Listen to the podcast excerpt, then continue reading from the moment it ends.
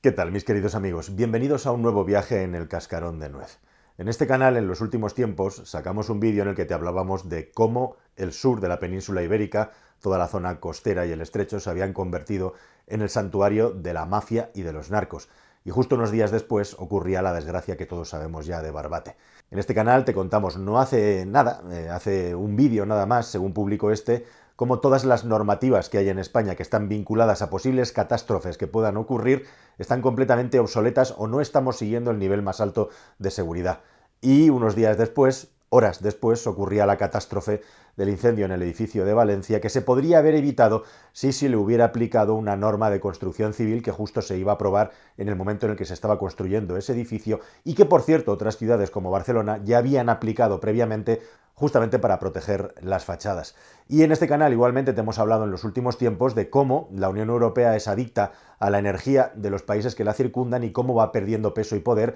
y específicamente cómo le estamos financiando a Rusia que siga manteniendo la guerra contra Ucrania precisamente comprándoles petróleo y gas barato. En este canal te hablamos de muchas cosas que a veces no parecen tener sentido, pero esa es la idea del cascarón de nuez. Viajar por lugares insólitos, contar cosas interesantes o anticiparnos a movimientos o situaciones que pueden suceder. Y en este vídeo justamente quería ahondar, aprovechando un email que me habéis enviado uno de vosotros, Germán, muchísimas gracias, Muchos encontráis mi página web personal, que es jfcalero.net. Podéis escribir a hola.jfcalero.net si queréis contarme algo o proponerme un tema, sobre todo si tenéis una historia curiosa o interesante y especialmente que ocurra en la península ibérica, me interesa mucho y justo eso es lo que hizo Germán. Hablarme de un proyecto enorme de minas que quieren poner en marcha en Castilla y León y concretamente en su región, en su zona donde él vive, en Segovia. Y esto me va a dar pie a hablar de una cosa súper importante, tremendamente interesante, que está sucediendo dentro de la Unión Europea y que nos afecta directamente, puede afectar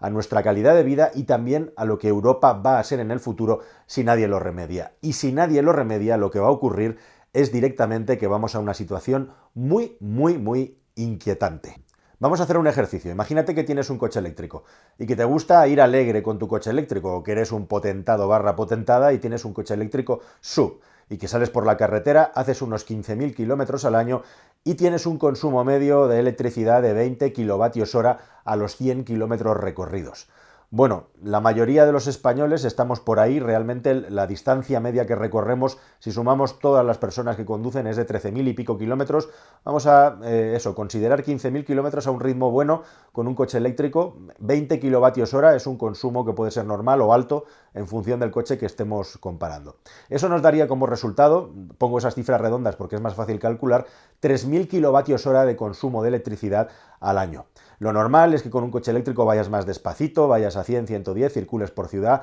y tu consumo esté alrededor de 16, 18 kilovatios hora de media cada 100 kilómetros, lo cual reduciría bastante la cifra media de electricidad consumida a lo largo de un año, pero en definitiva con un coche eléctrico haciendo un número así muy amplio, un abanico muy amplio de posibilidades, vas a estar entre los 2.000 y los 3.000 kilovatios hora de consumo de electricidad. Para que te hagas una idea, el consumo de energía de un hogar en España en un año, cuando hablamos de energía, hablamos de la electricidad, pero también del calor, es aproximadamente de unos 3.500 kilovatios hora. Así que, más o menos, si te mueves con un coche eléctrico, tu consumo de electricidad va a equivaler a lo que es el consumo energético total, como digo, sumando electricidad y calor de un hogar. Así, al final el coche eléctrico si se mueve es un poco como una casa en lo que se refiere al consumo de energía. Eso nos va dando una idea ¿no? de la dimensión de cuál es el consumo de la electricidad de un coche que te puede parecer mucho o poco. Hablamos siempre de medias. Bueno, pues existe un objeto que se va a comercializar de manera masiva en los próximos años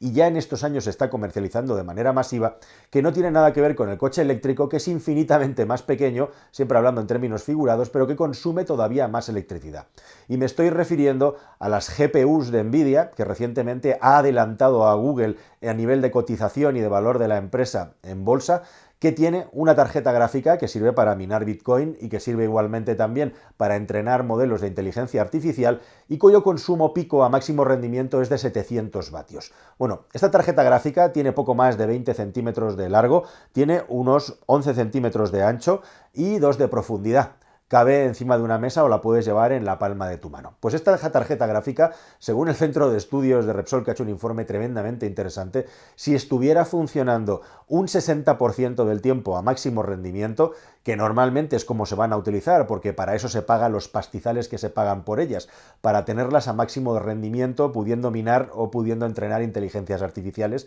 tendría un consumo estimado algo más de la mitad del tiempo funcionando al máximo rendimiento de 3.700 kilovatios hora por año, o lo que es lo mismo, una tarjeta gráfica de Nvidia consume más electricidad utilizándola de manera profesional que un automóvil eléctrico que recorre 15.000 kilómetros al año. Y en el año que corre, en el año 2024, en Estados Unidos de América se van a vender 2 millones de tarjetas gráficas de este tipo, más el millón y medio que se vendió en el año 2023. No se venden más porque no se pueden fabricar más, aunque se va escalando la y otros competidores van a producir más de estas tarjetas gráficas. ¿Y por qué te cuento todo esto? Pues todo esto te lo cuento porque en Europa tenemos un gravísimo problema de competitividad actual y futura.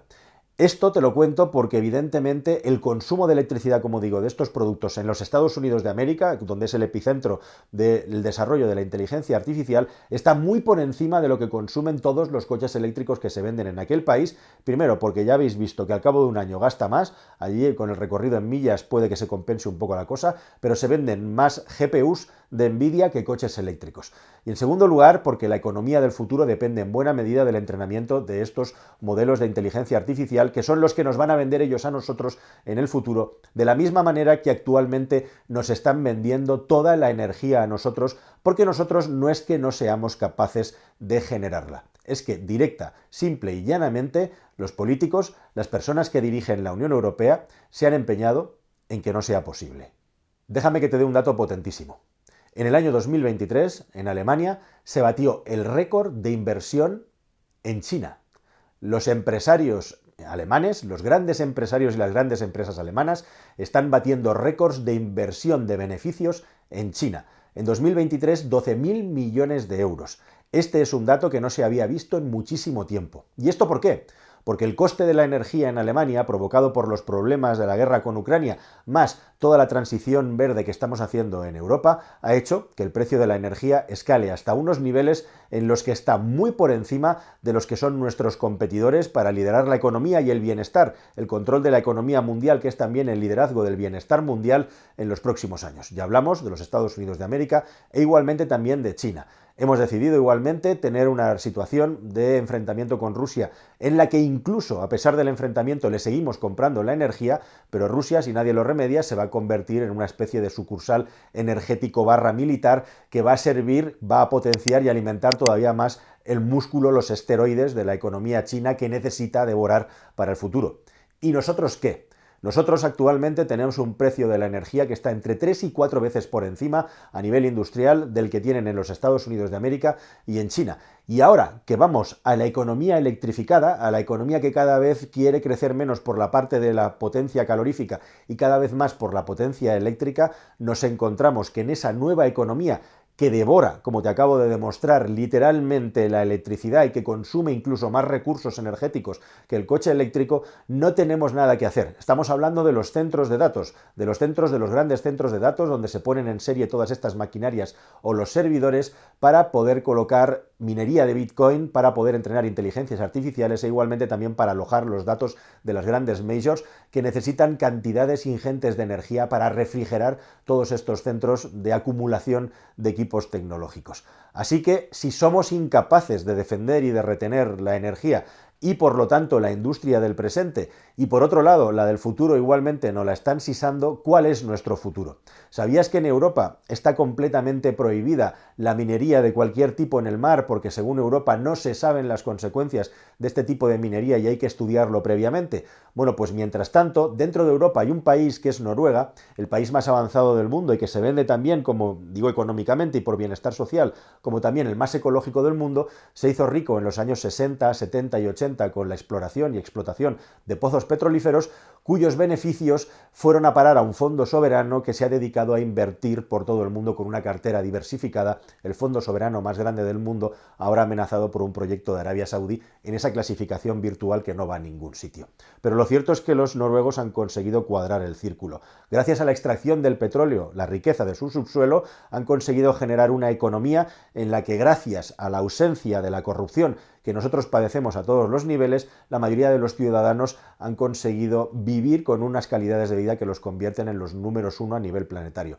Son una excepción. Pero te cuento esto porque justamente Noruega ha hecho lo contrario de lo que está haciendo Europa, al igual que Estados Unidos. En Noruega Parece mentira, pero acaba de aprobarse una ley de minería del mar, una ley de minería del océano, que incluye el mar de Barents, las costas que posee Noruega frente a Groenlandia, e igualmente también las costas del Océano Ártico, donde se van a poner a buscar lo que es el nuevo petróleo del país, que son todos aquellos recursos minerales que se necesitan para la transición ecológica. En este caso, estamos hablando de que se van a buscar yacimientos de zinc, de cobalto, de cobre y de níquel, materiales que no tenemos en Europa y que son muy necesarios para fabricar justamente esas máquinas que nos dan la energía y la electricidad mediante las renovables. Y esto lo ha aprobado Noruega, mientras en Europa lo tenemos prohibido. En Estados Unidos de América, entre el año 23 y 24, se han puesto a trabajar de manera intensiva para intentar encontrar tierras raras que son los minerales que hacen falta para la economía del futuro igualmente también. Y tienen buenas noticias porque hay dos empresas, concretamente una de ellas, la más importante, American Rare Earths, que está hecha para eso directamente, que ha encontrado el que parece ser el mayor yacimiento de tierras raras del mundo por encima de los que tienen en China. Igualmente también otra que se llama Ramaco Resources está trabajando en lo mismo. Están sacando de debajo de su tierra los minerales y los materiales que son los de la economía del futuro. Todo el petróleo y todo el gas que necesitaban para hacer esta transición energética de una manera económica e igualmente también que no afectara a sus economías. Y de rebote, lo que tenemos en la Unión Europea es un total déficit de atención y conocimiento sobre cómo está influyendo de cara al futuro, con la vista puesta al futuro, cuál es el nivel de dolor que está provocando en los organismos, que en este caso son las economías de la Unión Europea, la inflación que viene provocada por el coste de la electricidad, por mucho que la electricidad y la energía hayan bajado de coste en los últimos tiempos. Seguimos sin ser competitivos. Tenemos una economía además tremendamente ultraprotegida en lo que se refiere a la minería y a la extracción de materiales y minerales. E igualmente también no tenemos el control ni de los estudios ni del desarrollo de la tecnología del futuro, que como te estoy intentando contar y subrayar, en el vídeo, va a requerir de cantidades ingentes de electricidad que se tendrán que generar en algún sitio. Lo que hacemos, y esto es en lo que me quería centrar para terminar, es directamente vivir en una sociedad en la que no somos conscientes cuál es el nivel de suciedad y cuál es el nivel de dolor que hay que provocar para vivir con los estándares de calidad con los que estamos viviendo ahora. Y como hemos decidido que las generaciones que nos mandan eh, provoquen que perdamos todo el control de esos elementos que nos han hecho tan ricos, lo que estamos condenados es a ser cada vez más pobres, no porque no estemos haciendo las cosas mejor o peor, sino porque las estamos haciendo mucho peor en comparación que aquellos países que no se ponen todas las cortapisas que nos ponemos nosotros a nosotros mismos. O sea que una cosa serían las valoraciones morales, y las valoraciones intelectuales, podríamos decir, y otra cosa son las situaciones pragmáticas que son finalmente las que hacen que el mundo gire. Y justamente subcontratándole todas las emisiones de CO2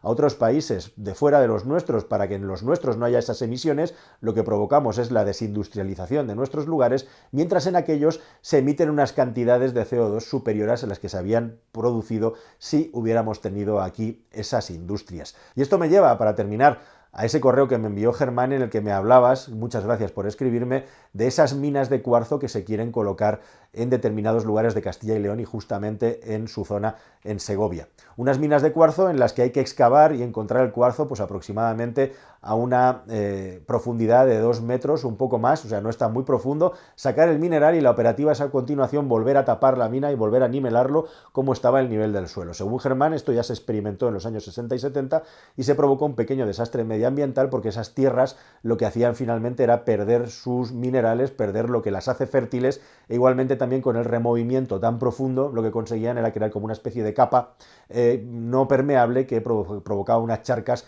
y por lo tanto dejaba las tierras inertes. Bajo mi punto de vista, con una normativa tan protectora que tenemos en Europa y específicamente en España contra la minería, que no nos permite ni siquiera minar un solo hidrocarburo, está completamente prohibido en tierra, eh, hay un punto intermedio entre no hacer esta minería y un punto intermedio entre hacer esta minería, que es hacerla y hacerla bien. Yo creo que con la tecnología que tenemos hoy en día, con las cosas que estamos consiguiendo a nivel eh, geofísico, tanto en la construcción de minas nuevas como en la como en el reverdecimiento de zonas que están desertificadas, sería perfectamente factible realizar esta producción eh, de minería sin hacer daño a la tierra, o al menos hacer los experimentos suficientes para demostrarlo. Pero lo más llamativo e interesante de estas minas, que me cuenta Germán, está de quién hay detrás del proceso. Bueno, pues hay una empresa gallega que se llama Edimsa, que a su vez pertenece a una empresa noruega que se llama Elkem AS, que a su vez pertenece a un holding de empresas de dónde? De China. Se llama China Blue Star Group y justamente al final el camino que va a seguir este cuarzo, si se acaba minando como parece,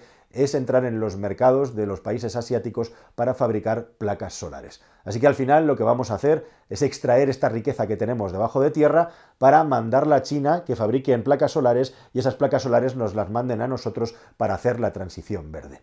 ¿Alguien cree realmente que este es el camino y que este es el futuro? Yo creo que la mayoría de vosotros no. Yo creo que tampoco. Y creo igualmente también que sería muy bueno que fuéramos capaces de activar toda esta minería en el país, que esa riqueza se quedara en el país, que alimentara una industria que a su vez alimentara la generación de energía verde y que en definitiva en ese círculo virtuoso no se perdiera nada. Pero sin embargo, precisamente por cómo están aquí organizadas las normativas, por esas por esos enfrentamientos y por una desindustrialización que está perdiendo oportunidades a marchas forzadas como son los centros de datos. Revisad por Google las polémicas que tiene Madrid por la construcción de centros de datos que les están siendo prohibidos sistemáticamente por el gobierno central, lo que estamos haciendo es condenarnos a la pobreza e igualmente también a ser cada vez menos relevantes en el mundo. Y todo esto mientras vivimos en la sociedad más próspera que ha generado nunca la humanidad, en la sociedad más próspera que hay ahora mismo en todo el mundo a nivel social y a nivel de cuidado de las personas, junto con Canadá e igualmente también sitios de Australia, y que si nadie lo remedia poco a poco se irá disipando, se irá desapareciendo como las famosas lágrimas en la lluvia de la película. Nada más, querida familia. Espero que toda esta información te haya parecido interesante y te haya despertado la cabeza y nos vemos en un próximo viaje en el Cascarón de Nuez. Hasta el siguiente. Adiós.